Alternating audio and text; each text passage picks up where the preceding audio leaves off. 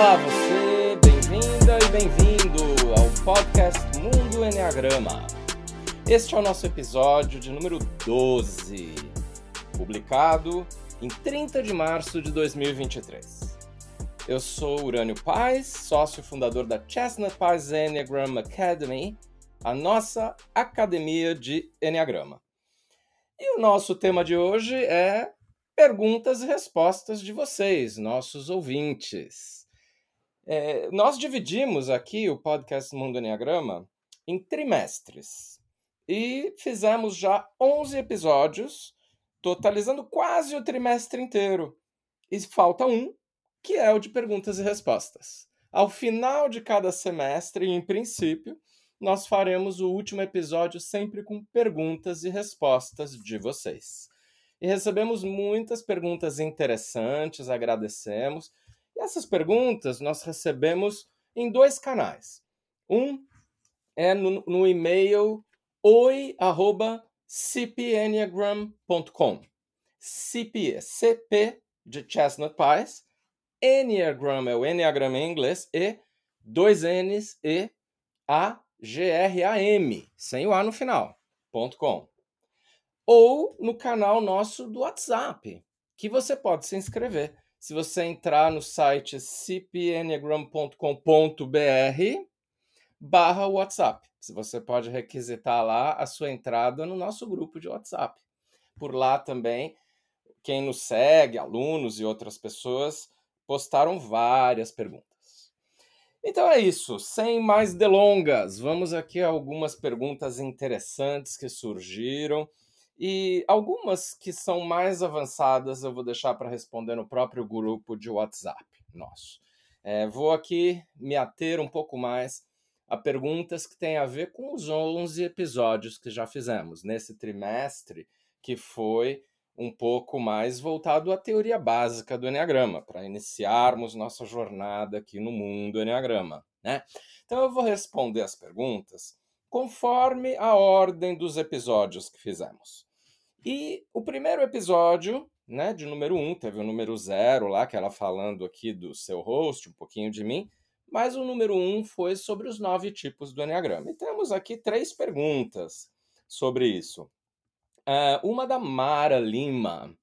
É possível determinar qual fator tem maior impacto nas características da personalidade, se o tipo ou o instinto dominante? Mara, o número, um dos nove, é muito fundamental. Né? Ele é mais fundamental do que tudo. Por esse ponto de vista, dá para dizer que ele é mais importante do que o instinto dominante. A gente fez um outro episódio falando dos instintos, que, se eu não me engano, foi o episódio de número 6, né?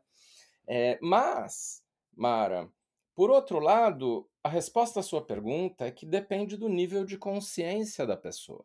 E a gente vai falar desse tema mais adiante, mais para o fim deste ano de 2023. É, o nível de consciência mais básico faz com que o instinto dominante da pessoa seja o fator mais preponderante para definir quem ela é, quem ela está. Né? Enquanto, num nível um pouco acima de consciência, a paixão do tipo e mesmo a fixação do tipo, que também já descrevemos, que tem a ver com o tipo, é, um dos nove, passa a ser mais importante do que o instinto. Então, a, a resposta mais adequada é que depende do nível de consciência da pessoa, tá, Mara?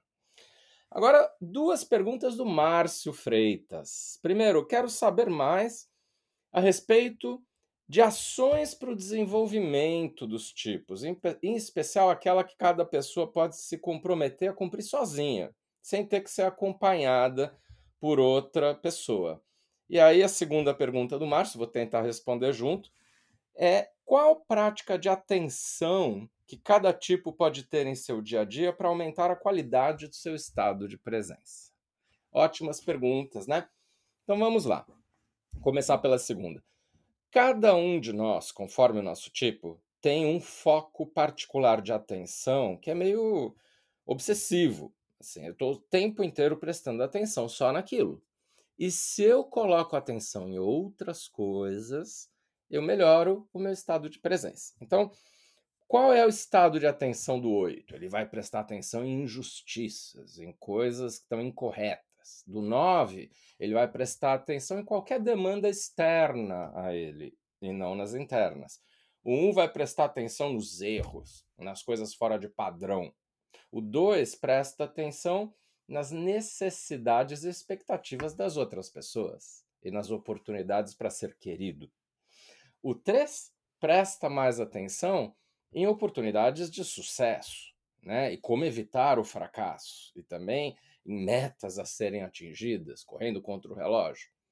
O 4 presta atenção naquilo de importante que está faltando, no ausente, não no presente. O 5 presta atenção em informação, conhecimento, no aprender e no preservar seu espaço. E o 6 presta atenção em quê? em riscos, perigos, ameaças, né? Obviamente, para o perfil 6. E o 7, por fim, presta atenção em múltiplas opções positivas e prazerosas. Né? Então, esses são os focos de atenção da personalidade. Como usar exercícios de atenção para a gente se desenvolver? Bem, prestando atenção, acima de tudo, no oposto dessas coisas. Então, por exemplo, o 7 prestando atenção em algo muito focado, e não abrir as opções. Prestar atenção, por exemplo, na quantidade de frentes que ele tem aberto e quanto isso causa problema na vida dele. O seis, prestar atenção em tudo de bom que possa acontecer. Então, eu sugiro, às vezes, Márcio, um diário que o seis faça, escrevendo só tudo que deu certo no dia. Né? Porque vira um esquecimento, tem amnésia em relação aos êxitos, o seis. Né? E aí, ele consegue reler e, opa, dá até um choque na cabeça, né? O 5, prestar atenção em coisas simples do dia a dia. O 4, prestar atenção no que ele já tem, no que está presente. O 3, prestar atenção no ser, no sentir, no estar e não só no fazer.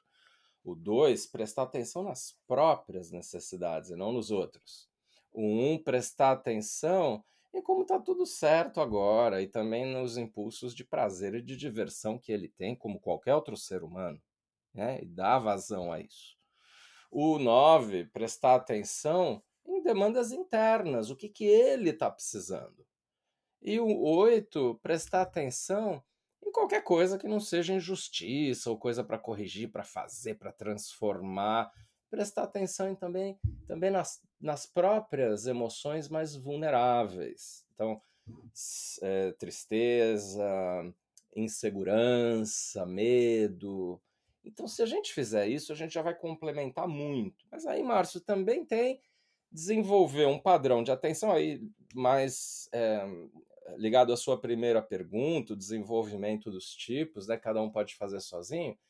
Começar a prestar atenção em, em partes do corpo, que é a técnica que Gurdjieff chamava de é, recordação de si. E isso vai adiante, prestar atenção nas emoções, e muitas delas a gente nega. E aí prestar atenção no corpo como um todo, para a gente ter mais presença. E aí isso vai embora, é, prestando atenção em, em coisas mais divinas. Né? A gente vai mais para frente fazer episódios aqui sobre o lindo trabalho do Gurdjieff. É, mas é, também tem o simples fato de você prestar atenção em objetos pequenos, ou pontos na parede, ou, por exemplo, só em coisas de determinada cor. Por quê? Para você treinar o seu controle de atenção. William James, que é o patrono da, da psicologia norte-americana, ele dizia que no limite tudo que a gente precisa é, é conseguir gerenciar a nossa atenção controlar para onde vai a nossa atenção. E o David Daniels, meu professor de Enneagrama lá atrás, ele dizia que para onde a atenção vai, a energia vai atrás. Então, tudo que eu estou enfocando vai junto. Né? Muito bem, Márcio. Agora vamos para outra pergunta, já de outro tema, que tem a ver com como descobrir o tipo. Né? E aqui a Yara Uris, tudo bom? Yara Millennium Uris. Eu gostaria que fosse abordado com mais profundidade sobre as diferenças entre alguns tipos que podem ser confundidos por conta dos subtipos. Né? Por exemplo, há vários tipos que não acessam as próprias emoções. Então, o 2, o 3, o 5, o 9. Qual é a diferença? Como diferenciar? E qual a diferença entre tipos e subtipos mais provocativos, né? Então, é, a gente pode até mais para frente sim fazer um podcast, mas eu vou dizer o seguinte, Yara, olha, existe uma tendência dos, uh, do 8, por exemplo, autopreservação, ser confundido com 5, do 8 social ser confundido às vezes com o 3, né? Uh, ou com, principalmente com o 2. O 8 sexual ser confundido às vezes com o 4. O 9 autopreservação às vezes é confundi, confundido com o 8. E aqui eu estou falando das principais confusões, ok? Estou é, falando da, assim, para a gente ter uma listinha daquelas confusões mais comuns, né? E mais para frente eu abordo outras dimensões da tua pergunta. O 9 social, bastante confundido com o 3 às vezes, e o 9 sexual menos confundido com outros, mas ele pode às vezes ser confundido com o 2 ou com outros tipos. O 1 autopreservação pode ser confundido com o 6. O 1 social pode muito ser confundido com 5. O 1 sexual confundido com o 8. O 2 autopreservação com o 6. O 2 social com o 8. E o 2 sexual, às vezes com o 3, mas é muito assim, tipicamente 2, né? É, pode ser às vezes o 4 também, mas não tão comum. O 3 autopreservação, confundido com 1 e com 6. O 3 social é confundido só com o 3 mesmo, tá? É, às vezes, dependendo de onde ele circula, tal, pode ser mais um 8, alguém assim. O 3 sexual, muito, muito confundido com o 2. O 4 autopreservação, confundido com muitos diferentes. E é uma lástima ver que as pessoas que não conhecem o 4 autopreservação e ensinam o Enneagrama é, não ajudam seus alunos a chegar no diagnóstico de, da pessoa C4 autopreservação. Né? Então ele é confundido, às vezes, com 3, ou com o 2, ou com 9, ou com 7, é né? bem complexo. O 4 social, confundido às vezes com 9, às vezes com 5, é, e o 4 sexual, muito confundido com 8 ou com 3. O 5 autopreservação pode às vezes ser confundido com 1, com 9, mas é muito tipicamente 5. O 5 social pode ser confundido com 3 ou com 9, dependendo da, do aspecto dele que está mais enfatizado. O 5 sexual, bastante confundido com o 4. E o 5 social também com o 7, às vezes, tá? O 6 autopreservação, confundido com o 2. O 6 social confundido com 1 e com 3. O 6 sexual confundido com 8. E já o 7, autopreservação, às vezes confundido com o 3, na minha experiência. Por exemplo, Silvio Santos, para mim é o 7 autopreservação, que muita gente fala que é 3. Hum? Minha opinião, tá? E o 7 social, bastante confundido com o 2 e o 9. E o 7 sexual, muito tipicamente 7 em geral, mas dependendo da ocasião, pode ser confundido com o 4 pela intensidade, pelo, pelo, pelo idealismo, né? pela criatividade, mas ele é muito mais positivo. Bem, Yara, um dia, pegando tua dica aqui, vamos fazer um podcast mais para frente, tá? Que eu já estou bem planejado aqui com todos os episódios que virão. Muito bem, pessoal, vamos seguir aqui as boas perguntas de vocês. No episódio 3, nós tratamos dos centros de inteligência. Aliás, você assistiu todos os episódios? Né? Então, vai lá, se não assistiu o 3 de centros de inteligência. E a Aline Gomes fez uma pergunta: como equilibrar os nossos centros de inteligência? Olha, Aline, isso também dá um podcast inteiro ou dois, né? Então eu vou falar coisas simples neste momento. Se você precisa desenvolver o centro emocional, vai lá ver filme que te emociona. Vai se colocar em frente a obras de arte que te tocam profundamente. Começa a falar sobre os seus sentimentos com alguém sem mesmo você saber do que você está falando ainda no início. Vai lá que vem, né? Se você quiser desenvolver a mente, vai estudar, vai ouvir notícia, vai ler coisas mais complexas, vai, vai tentar fazer associações de ideias, vai tentar ser bem racional. E se você quiser desenvolver o instinto, coloca a mão na barriga, assim, anda assim, com sensações de tudo, começa a nomear as sensações que você tem e faça posturas que ajudam. Por exemplo, ó, garra assim nas mãos, né? Ah, dente, barulhos, uma coisa um pouquinho mais instintiva mesmo. Isso já vai ajudando a equilibrar os centros de inteligência. E aí observa como você concentra energia no seu corpo ao redor de um desses centros de inteligência. Então, ou na cabeça, ou no coração, ou na barriga. E aí, mude a postura corporal para isso mudar. Por exemplo, eu, quando quero desenvolver mais minhas emoções, eu ponho meu tórax mais para frente, né, minha cabeça mais para trás. Isso me traz as emoções. Eu faço caras e faces, né?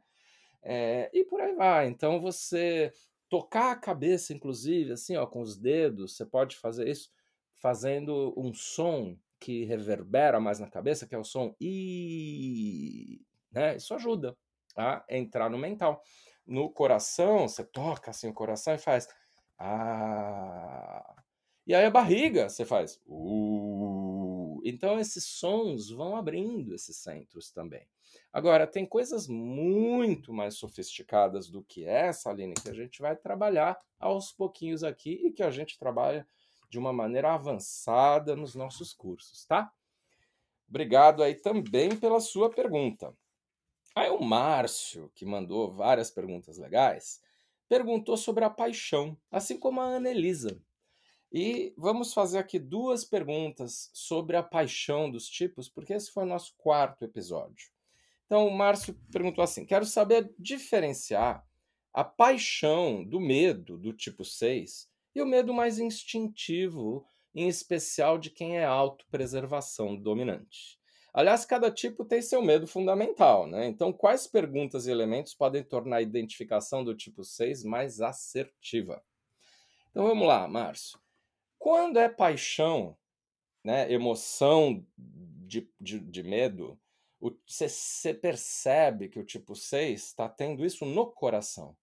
É, um, é uma emoção que deixa ele todo é, confuso nos sentimentos e fica muito assim preso às vezes. Quando o medo é instintivo, não dá para adiar nada. Márcio, eu tenho que me proteger. E às vezes o 6, ele fica lá meio paralisado, não por muito tempo, mas às vezes ele, ele, ele fica falando primeiro e depois vai se proteger, quando é o medo emocional. Porque o instinto é muito mais rápido que, que o, a, a emoção, né? Outra coisa é o fato de, de que você pode diferenciar isso como tipos de medo. Para o 6, em geral, é um medo de ser, ser mais, ser visível, ser a autoridade. Isso é a paixão do medo do seis. Né? Tem outras coisas a dizer, como eu falei no, no em outros episódios, mas é, acima de tudo tem esse medo mais de eu assumir a minha grandeza, a minha liderança. E esse é o medo, paixão emocional do tipo 6. Enquanto o medo do autopreservação é muito mais um medo de sobrevivência, expresso em diferentes formas, em diferentes maneiras. Então, tem que perguntar um pouquinho medo do quê, né? E medo do ser fica um medo às vezes mais desconexo, um medo até do medo, um medo de coisas mais gerais, né? Enquanto o medo à autopreservação é um medo mais dessa sobrevivência física, né? E sim, cada tipo tem um tipo diferente de medo, mas talvez eu nem chamasse muito de medo aqui, eu acho que isso tende a confundir. Eu sei que há autores que falam de medos dos tipos, mas eu prefiro às vezes falar de, de traços, tendências aí nos tipos, para não confundir muito, em especial nessa pergunta que você fez, tá? E a Anelisa, gostaria que falasse sobre quais terapias e técnicas podem ajudar na cura das paixões. Bom, em primeiro lugar, as terapias que ajudam, não só nas paixões, mas em quaisquer temas do centro emocional, são terapias mais de cunho emocional, psicoterapias que acolhem e, e ajudam a processar as emoções. E o jeito de trabalhar com emoções, pessoal, é não tentar fazer nada a respeito delas, tá? E não ficar na, só na compreensão das emoções. Os mentais dominantes ficam tentando falar ou pensar sobre as emoções. E já os instintivos dominantes querem fazer algo a respeito antes de processá-las, né? Então, o jeito certo é entrar em contato com a emoção e expressá-la e só, até que ela se transforme por si mesma, né? E isso é uma coisa geral de como lidar com isso, Anelisa, mas aí com relação a técnicas para trabalhar as paixões, isso a gente também vai falar mais adiante, mas eu vou antecipar rapidinho. Primeiro você precisa conhecer o que é de verdade a paixão do seu tipo com uma definição correta. E aí tem muita gente que não entende sobre paixões. Então, reveja aí o episódio 4 nosso se precisar. E aí, além de entender o conceito, tem que perceber as múltiplas manifestações indiretas dessa paixão. Tem bastante material lá para quem é membro da CP Online sobre isso. E a gente trabalha isso nos nossos workshops e retiros. Só que depois, Anelisa, a gente precisa fazer um trabalho de entrar em contato com emoções frustrantes em relação à paixão. Eu tenho que desenvolver mais e mais frustração emocional em relação à paixão. Não é ficar mais frustrado comigo, é ficar mais frustrado com a paixão. E aí tem graus. Primeiro é um desapontamento, um depois um desânimo mais de cansaço, depois um arrependimento, e aí vem outros níveis ainda mais fortes, um desgosto muito profundo, até um horror. Mas isso são fases de, de uma frustração emocional que tem que ser crescente para desconstruir essa, essa hum, sensação anterior de que a paixão é algo bom e que me define. Não, eu quero me desvencilhar dela. Né? Então eu tenho que fazer esse trabalho de me sentir frustrado com a paixão. E isso sim é legal ter apoio, né? de terapêutico para fazer ou fazer isso em retiros, né, que são mais especialmente voltados a isso. Seguindo agora, falar um pouquinho dos subtipos, mais especificamente dos contratipos. E aqui a Cecília Eggs, né? Eggs, é, que fez aqui uma pergunta ótima para gente. O caminho de evolução é diferente no caso dos contratipos? Porque às vezes, quando eu escuto é, é, sugestões para os caminhos de cura de outros eneatipos que não são aquele que eu me identifico, sinto que esse é um bom caminho para mim também. Então, e o seu português está ótimo, viu, Cecília? Parabéns aqui pelo português. E é, então, Cecília, olha, a gente a gente vê assim que os caminhos de evolução para cada um dos três tipos, ou subtipos de cada tipo, eles têm muitas coincidências, porque afinal estamos falando de um único tipo, né? Só que para alguns em particular, a gente não pode alguns pontos da evolução de alguns dos subtipos, a gente não pode tomar como sendo iguais para os outros dois subtipos daquele tipo. Exemplos. O tipo, o subtipo autopreservação do 4 quatro autopreservação, ele tem que aprender a expressar mais os incômodos, as dores e até reclamar mais. E precisa conseguir se declarar como vítima. E ele odeia essas coisas. Por isso que ele tem que fazer. E para sair do traço masoquista dele. Agora, você não pode jamais pedir que um 4 social faça isso, porque esse é o grande problema. Ele faz isso demais. Ou um 7 social que precisa é, começar a ser até um pouquinho mais egoísta, pensar nele antes de pensar nos outros. E você não pode jamais sugerir isso para o set autopreservação, que tende a olhar muito para o seu lado e não para os dos outros. Então aí tem diferenças. E note que o, o set social e o 4 autopreservação são contratipos desses tipos deles. Aliás, quais são os contratipos? Né? O, o, o 8 social é o contratipo do 8, então ele tem um caminho específico aí de de parar de tomar conta de todo mundo, ser meio, meio mãezona ou paizão, né? Sendo menos esse aspecto 2 aí. É, isso é diferente para os outros oito. O nove social, parar de querer só trabalhar, trabalhar, trabalhar, que é muito workaholic, em prol dos outros, participar e ser incluído, que pode, que não é muito o que acontece com o nove autopreservação. O um sexual, que, que é mais crítico e agressivo externamente dos outros, enquanto os outros uns guardam muito. Mas não é que o sexual, um sexual não guarde, mas ele fala mais, né? O dois, então a gente fala, por exemplo, para um sexual, segue mais o que os outros falarem, né? Mostra que você tá ok com isso. Você não pode sugerir isso para um, um autopreservação, que já faz isso em excesso, né? O 2, que é o autopreservação, o contratipo, ele tende a ser alguém muito mais é, medroso e às vezes nem quer ficar tomando conta muito das pessoas. Ele tem aquele, aquele desejo que venham tomar conta dele, embora nunca peça, né? É mais até do que os outros subtipos, então é diferente também. E, e como trabalhar esse, essa pessoa vai variar muito mais, vai variar em relação ao, ao 2 sexual ou 2 social. O 2 autopreservação, ele precisa inclusive se empoderar, e isso é o contrário do 2 social, né? No 3, em que o autopreservação é o, o, o contratipo, a gente tem que pedir às vezes para ele também é, assumir que ele precisa de imagem, de reconhecimento dos outros, porque ele tenta não precisar, né? e ele tentar ser menos assim boa gente, boa pessoa, né? Ser um pouco menos apegado a essa essa imagem do, do, da boa pessoa, né? E isso é diferente, por exemplo, de outros, outros tipos três que estão mais ligados à imagem disso e não só ao ser, né? Agora, é, não muito ao ser boa pessoa, mas à imagem disso. Na verdade, o que eu quis dizer é que o 3 autopreservação fica muito ligado em ser boa pessoa e se sentir assim, não só a imagem. E às vezes isso é uma armadilha, tá? E o 4, autopreservação, como eu já citei, né? Ser um pouco. carregar menos carga e reclamar mais.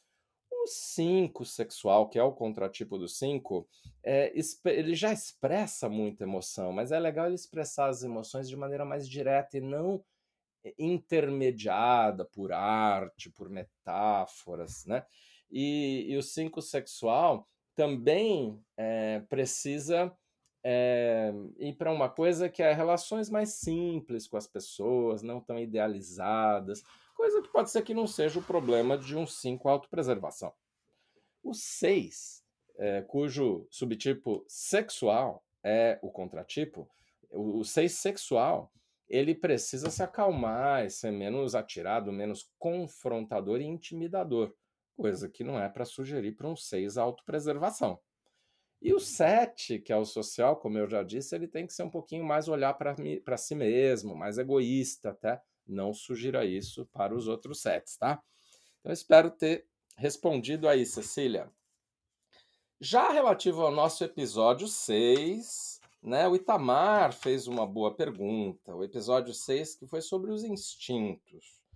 E tem mais uma pergunta aqui depois. Então, é, a pergunta: gostaria que o Urânio falasse mais sobre os instintos não comentados, não só o autopreservação social, sexual, porque num podcast eu falei que existem outros instintos, né? Eu citei inclusive o materno.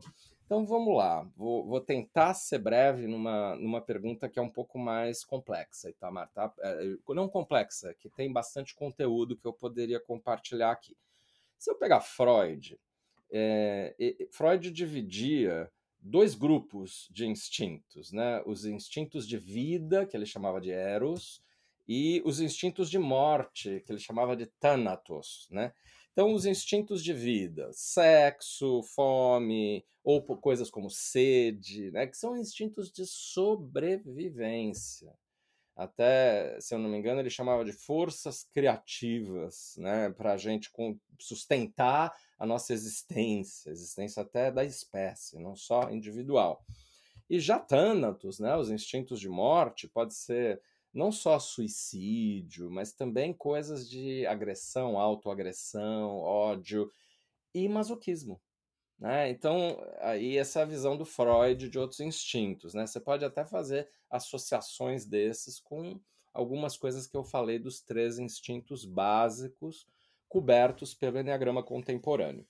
De qualquer maneira, tem outras abordagens. O Jung, por exemplo, falava de cinco instintos, sendo que três a gente compartilha com todos os animais e dois são humanos. Então, os que a gente compartilha com os animais, segundo Jung, o de sobrevivência, que tem bastante a ver com autopreservação, o de perpetuar a espécie, que é uma das funções do instinto sexual, não a única, e também o de crescer, de expandir domínios, que tem um pouco a ver com o social, né? Olha o Jung já falando disso, né? É, Jung, que aliás era é, contemporâneo do Gurdjieff, né? Mas não, não conhecia o Enneagrama Jung. E aí mais dois que são é, mais humanos, né? E que ele chamava de instinto de reflexão e o outro de criatividade. Então, reflexão tem a ver com associação de ideias, elaborar, classificar, avaliar, entre outras coisas, que tem uma parte instintiva disso. Isso não é só a cabeça.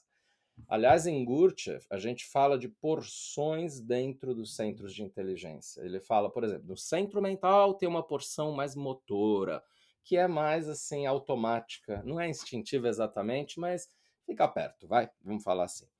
E já o instinto de criatividade, segundo Jung, é, é um instinto ligado à arte ou uma capacidade de inovação científica ou de ver o belo, né? Ou também até, segundo ele aí, instinto ligado à religião, uma busca instintiva por algo mais, né? Ou espiritualidade. Então, aí a visão do, do, do Jung, mas também tem uma visão um pouquinho mais ligada à biologia, um misto aí, que fala de instintos vitais, né? Então, sexo, ou que no inglês se fala fight or flight, que poderia traduzir no português de luta ou fuga, vai é, ou instintos de prazer, bem-estar, e não só sexo. É uma coisa aqui de, por exemplo, na hora que você bebe água, você não está só saciando uma necessidade biológica, muitas vezes você está sentindo prazer de beber aquela água, né? Instintos sociais, de companhia, mas também de poder, prestígio, dependendo de com quem você está instintos culturais também, né? De conhecer, pesquisar, ligado às artes. Então veja semelhanças entre as mais diversas vias. Mas, por exemplo, tem um instinto paterno, né? Um instinto materno, com coisas muito específicas, né? E a gente vê muito, por exemplo, isso surgindo também em pessoas cujos filhos crescem, vão para a universidade, se casam, e que ficam com instinto de ninho vazio, né? Que precisa ser trabalhado nesse nível instintivo. Então é isso, Itamar. E uma outra pergunta da Sueli. Gostaria que aprofundasse um pouco mais sobre os traumas que são subjacentes aos instintos dominantes e reprimidos. Então, Sueli, tema aqui para um podcast. Eu vou ser breve, tá? Eu vou, no futuro, prometo falar mais. Um dos traumas mais comuns para a autopreservação dominante são traumas do nascimento, traumas do útero, além de algum trauma de, de, de ter passado por alguma privação maior. Pode ser na infância ou até do ponto de vista sistêmico da família. Né? Já o social, a gente ouve direto, por exemplo, que pega mais forte para os sociais traumas como bullying na escola, ou não ser aceito no, no seio familiar, não só de uma única pessoa, né? Ou, por exemplo, algo ligado a julgamento, perseguição ao seu grupo específico, né? religiosa ou sociocultural, de raça. E já os sexuais, os mais diferentes tipos de abuso. Veja, estou falando aqui de traumas que pegam a todos nós, na nossa sociedade.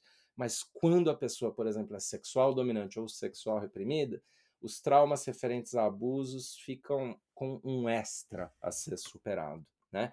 E abusos realmente de todos os tipos, o sexual, claro, mas também o abuso físico e outros, né, de subjugação, que tem a ver com a agressividade por detrás do instinto sexual, tá? Obrigado aí pela sua pergunta. Juarez, é, aqui, o Juarez Rodrigues, fez uma pergunta sobre a, a sequência instintiva. Como identificar a intensidade do, do instinto dentro da tríade instintiva? Né? Então, por exemplo, sexual dominante, autopreservação segundo, social terceiro, sexual, autopreservação social, é, em uma pessoa dessa sequência, o segundo instinto, que é o autopreservação, fica mais alto e outro mais baixo. Né? Então, sim. Então você precisa olhar para o segundo instinto como estando mais para cima e até dominando um pouquinho também, junto com o primeiro, ou mais para baixo e com uma certa dose de repressão. Isso a gente pode e deve até fazer, viu, Joares? Mas só para alguém como você que já tem feito trabalho há muito tempo no instinto dominante, no instinto reprimido. Na prática, a gente sugere que esse trabalho com o secundário fique para depois, assim, para superar questões dele. A gente tem que focar naquilo que é mais importante. Primeiro o dominante, um pouco mais para frente o reprimido e bem mais para frente o secundário. Agora, tem uma outra coisa aqui que é para trabalhar o instinto dominante, no sentido de diminuir a energia dele, a forma mais fácil é ativar o segundo instinto, o secundário, porque ele é mais disponível para nós. Então, nesse caso aqui, o sexual com autopreservação segundo, usar o autopreservação para dar uma domada na energia excessiva do sexual. Né? Então, ter uma agenda em cima do autopreservação para que a agenda sexual não seja tão excessiva. É isso, Juarez. Muito obrigado pela pergunta. E aí, é, duas últimas, ou três últimas perguntas é, referentes ao mecanismo de defesa. Então, uma primeira aqui da Michele Felisberto. Então, poderia explicar melhor o que é o mecanismo de sublimação do tipo 9? Sim, que eu citei como um terceiro mecanismo de defesa, um pouco mais associado ao tipo 9. Os outros dois são a dissociação e a narcotização. Falei um pouquinho disso no nosso episódio número 9. É, então, por que, que eu, eu citei isso referente ao 9, embora eu pudesse até ter citado referente ao 1 e a outros, outros tipos? Porque existe um aspecto da sublimação, Michele, que é o de reorientar angústias que a gente tem né, de canalizar essas angústias para outro lado. Aliás, na psicologia, é, os psicólogos entendem assim: ah, esse é um mecanismo de defesa mais sofisticado. A pessoa pega coisas ruins e transforma em coisas positivas. Então, é um bom mecanismo de defesa. É, não sei, depende do tipo, né? Um 9 faz isso o tempo inteiro, de ficar felizinho tal, quando tem alguma coisa ruim, né? De, ah, deixa para lá, né? Que eh, faz com que ele não trabalhe aquela questão e não entre no desconforto de emoções que são importantes. Então, é, quando existe uma necessidade emocional ou até um desejo afetivo, né, a pessoa vai para outras atividades, outros alvos. Isso me parece ter muito a ver com o que o 9 faz de não enfocar a prioridade, de não, não trabalhar aquilo que é mais importante, onde está a dor principal, tentar é, ficar mais em paz, né? Só que não é uma paz vibrante, é uma paz assim mais do conforto, né? E aí ele coloca energia em outras coisas. É mais nesse aspecto do, da defesa da sublimação que eu fiz um, uma associação com o 9. Além do que, Michele, a sublimação tem uma coisa que é eh, transformar impulsos mais brutos em coisas mais facilmente aceitas pela sociedade né, um pouco mais assim tranquilas. E o 9 é mestre em tentar ser um cara legalzinho, né? Então, veja aí como que pode ser que a sublimação opere em você como 9 e em outras pessoas do, do tipo 9. A Sueli nos perguntou: gostaria que aprofundasse um pouco mais na relação dos mecanismos de defesa com a criança ferida de cada tipo do Enneagrama. Então também merece um episódio inteiro isso mais para frente. Isso ali, vou tentar ser bem breve aqui. Então, por exemplo, para o 8, a negação de algo muito duro que aconteceu lá atrás, uma infância com algum trauma muito forte ou com dificuldades muito elevadas, e o oito fala assim: superei, fiz, aconteci, e tudo bem, isso aí tudo, pá, por que, que eu vou ficar olhando para trás? Então, a negação por detrás disso. O nove com a narcotização de algum grande trauma também. E veja, todos nós temos traumas, né?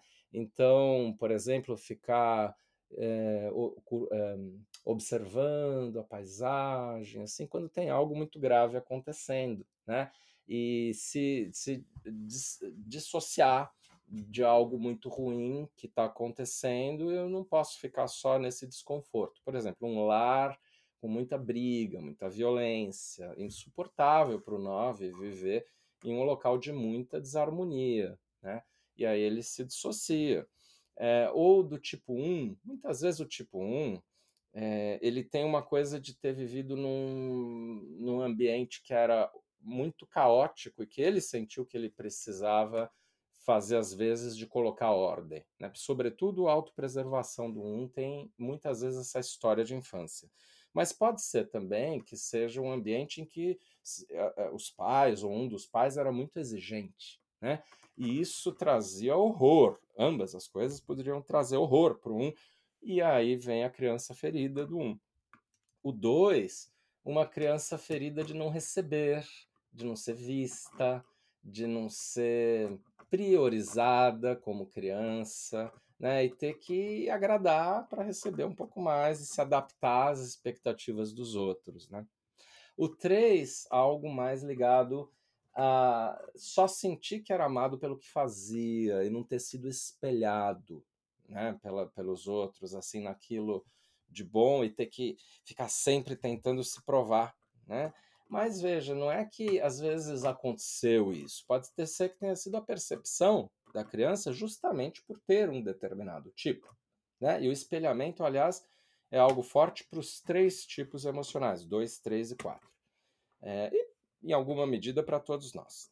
É, e o quatro, algo de é, não ser valorizado na sua sensibilidade, já ser julgado, os outros não saberem lidar com ele desde cedo, além do que é, sentia a disfuncionalidade na família e punha o dedo na ferida e ninguém gosta que faça isso. Às vezes é por aí, tá?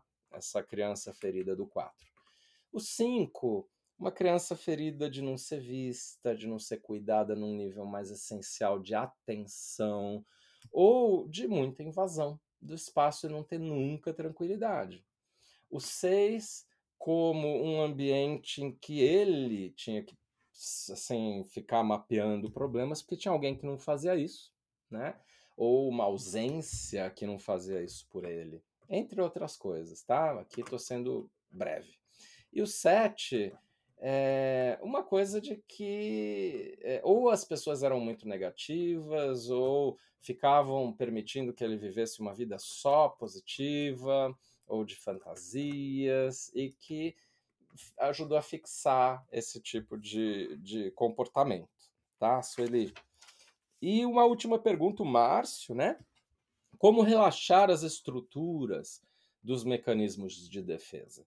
E quais cuidados são necessários nesse momento? Sabe, Márcio, eu me lembro num curso lá atrás que você fez em que você vivenciou isso, né? Saiu do mecanismo de defesa e teve uma determinada experiência. Faz tempo, né, amigo? Enfim, essa. É, é, assim, o mecanismo de defesa, a gente precisa entender muito como ele opera sutilmente. Então, para o 4, por exemplo, o mecanismo de defesa da introjeção faz ele ficar dentro dele falando das emoções e aí você faz, uh, vai para fora, não introjeta nada. Aliás, expire, joga para fora. Quando se faz isso, é como se a personalidade inteira se desmontasse temporariamente. Né? A pessoa perde completamente a identidade dela. E aí fala assim: uau, isso aqui é uma experiência que eu não sei como fazer, eu não sei como lidar com isso na vida. Por isso, sim, é importante fazer isso no contexto de um curso avançado, no qual, mais para o final do curso, você se reestrutura para poder sair de lá. Reestruturação, às vezes até egóica mesmo, é, que é necessária. É, ou com um processo terapêutico muito frequente, com um bom terapeuta, em que a pessoa possa te ajudar a temporariamente desligar. É um desligar né, do mecanismo de defesa do tipo para você experimentar outros estados de ser que vão além da personalidade. Porque lembrando que o mecanismo de defesa é o que mantém a personalidade lá no lugar, sólida, para eu não sair dela. Então eu preciso dar um, né, uma desligada no mecanismo de defesa para experimentar outras coisas. É isso, Márcia, é isso todos vocês. Obrigado pelas perguntas. Quero dizer a vocês que a partir do próximo episódio, já no segundo trimestre de 2023, nós vamos iniciar uma nova rodada que terá entrevistas. Muito feliz com as entrevistas de pessoas que são exemplos, alguns exemplos, hum, é, sobre os tipos em evolução. Pessoas que já têm feito trabalho interior e que já têm experimentado mudanças né, nos seus próprios tipos do Enneagrama. Então você vai ver uma entrevista com cada um dos nove tipos, né, que vai ser inspiradora e vai ser bem assim de você identificar numa pessoa, não só essa teoria toda, né, que eu compartilhei nesse trimestre, mas mais assim, relacional mesmo. E vai ser mais divertido, mais empolgante. Então quero muito que vocês continuem prestigiando, tá, pessoal? Aqui o Mundo Enneagrama. E também três pessoas representando os três instintos dominantes. Então aí é, teremos os 12 episódios. Então esse é o próximo trimestre que nos aguarda, com o trimestre das entrevistas, tá? E a vocês todos, um obrigado pelo prestígio ao podcast Mundo Enneagrama, que eu espero que vocês lá deem um like, uma boa avaliação e assinem lá nas plataformas de podcast e também no YouTube, né? Você acesse o nosso canal. E, acima de tudo, meu obrigado especial a você que é membro da CP Online que quer ir além do conteúdo desse podcast, quer ver todas as centenas de vídeos que eu e a Bi temos lá, com muitos ensinamentos. E a gente tem aulas mensais exclusivas para esses é, membros, né? Entre um monte de material que tem lá. Visite-nos no site cpnagram.com e, e também é, acompanhe é, sempre os, o, o, a, o calendário dos cursos que nós temos. Você vê lá em calendário, por exemplo, ainda está em tempo né, de você se, se inscrever nos cursos de abril de 2023, se você estiver ouvindo esse podcast é, na hora em que ele foi lançado. Se não, esse podcast que tem conteúdo sempre válido para assim, ele não caduca, né? Ele é o evergreen, como se fala. Você pode entrar lá no calendário e ver quais são as próximas opções de cursos, tanto presenciais quanto online, tá? E por fim, eu quero sugerir que vocês fiquem ligadíssimos aí, porque mais duas semanas, três no máximo, vai sair do forno o nosso livro, né, o Guia Prático do Enneagrama no Brasil. Então fique ligado e dia 24 de abril teremos um lançamento do livro é, é, com uma palestra presencial em São Paulo, minha e da Bi. Fique ligado, vai ter informação no nosso site e no grupo de WhatsApp, com certeza. Tá bom, pessoal? Obrigado pelo prestígio mais uma vez e até o próximo episódio do Mundo Enneagrama. Eu sou o Urânio Paz. Até a semana que vem no nosso Mundo Enneagrama.